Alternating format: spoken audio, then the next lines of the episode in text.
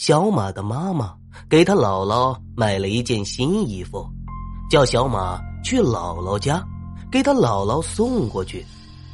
小马家距离姥姥家不远，姥姥住在隔壁的村子，中间隔了一条河。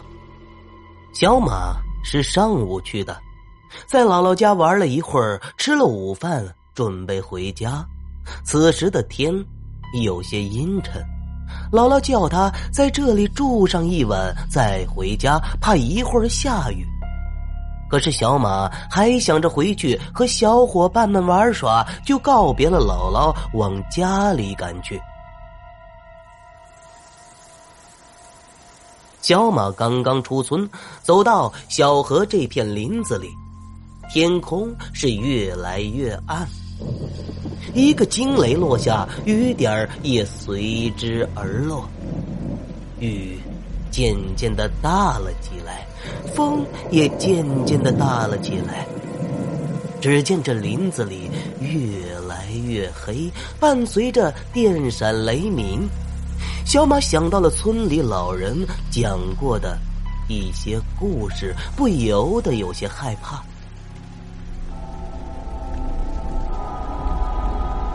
雨渐渐打湿了小马的衣服，无奈的小马只好找了一个地方避雨。就在小河的不远处，有一棵大树，树很粗，枝叶繁茂，而大树下几乎没有几滴雨水落下。小马看着四周，静悄悄的，偶尔几声雷鸣传来，他缩在树下瑟瑟发抖，时不时的还会传来几声鸟叫和雨水的啪啪声。就当他在树下避雨的时候，他忽然看到，在前面不远处的小河边，有一个小孩子在玩耍。小孩子不大。年纪和小马差不多，而小孩的衣服都是湿漉漉的。他刚想喊那个小孩子一起过来避雨，可是，一眨眼，那个孩子不见了。小马揉了揉眼睛，四处的看了看，可是还是没有找到那个小孩。就在小马要放弃寻找那个小孩向树下走去的时候，一声雷鸣响起，照亮了周围的环境，而小马也是被吓得一阵头皮发麻，因为他看到就在刚刚他所在的那棵树下，有一个小男孩正靠在上面。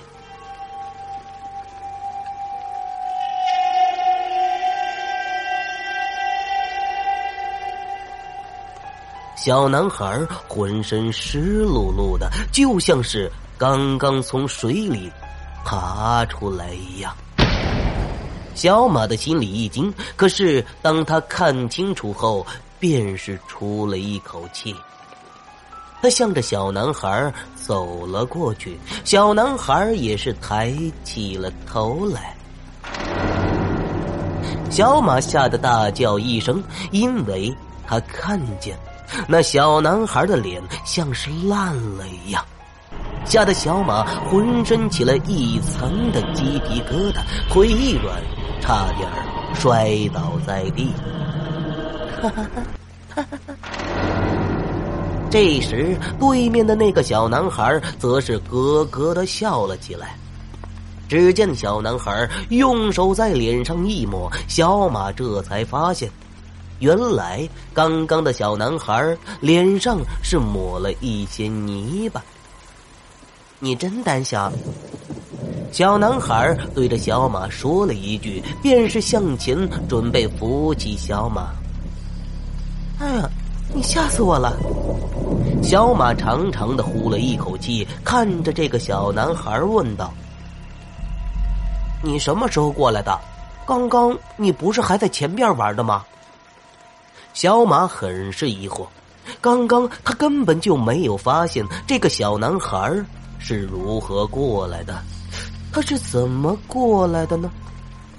可是小男孩下面说的一句话，却是让小马一惊。只见小男孩忽然身体慢慢的弯曲，胳膊伸的长长的。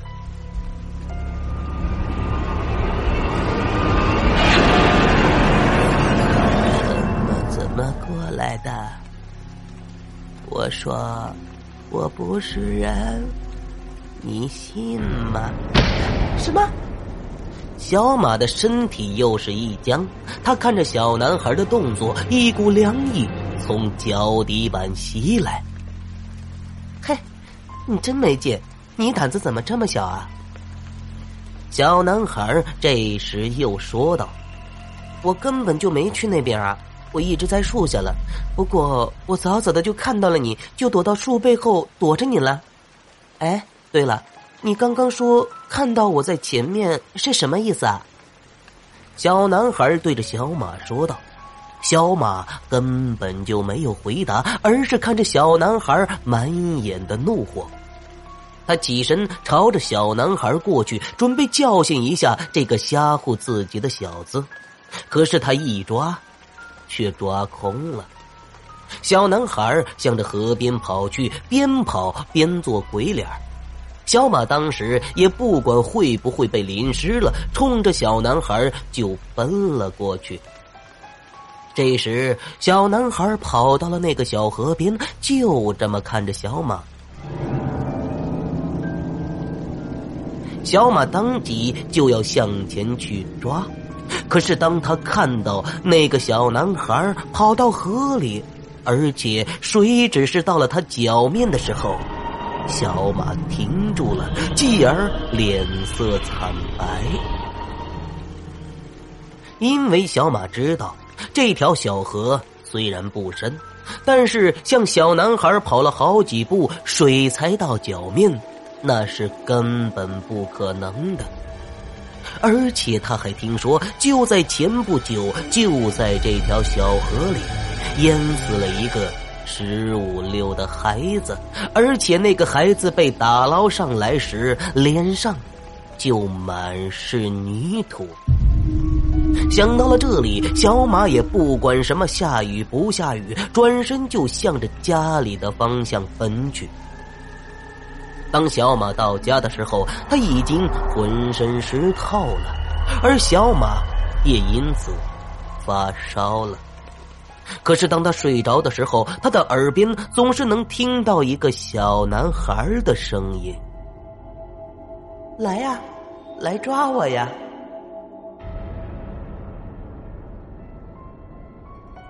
后来是小马的母亲看着小马一直高烧不退，才找来了村里的神婆给看了看。这神婆说，小马是因为受到了惊吓，就叫小马的妈妈去十字路口烧了点纸，小马这才好了。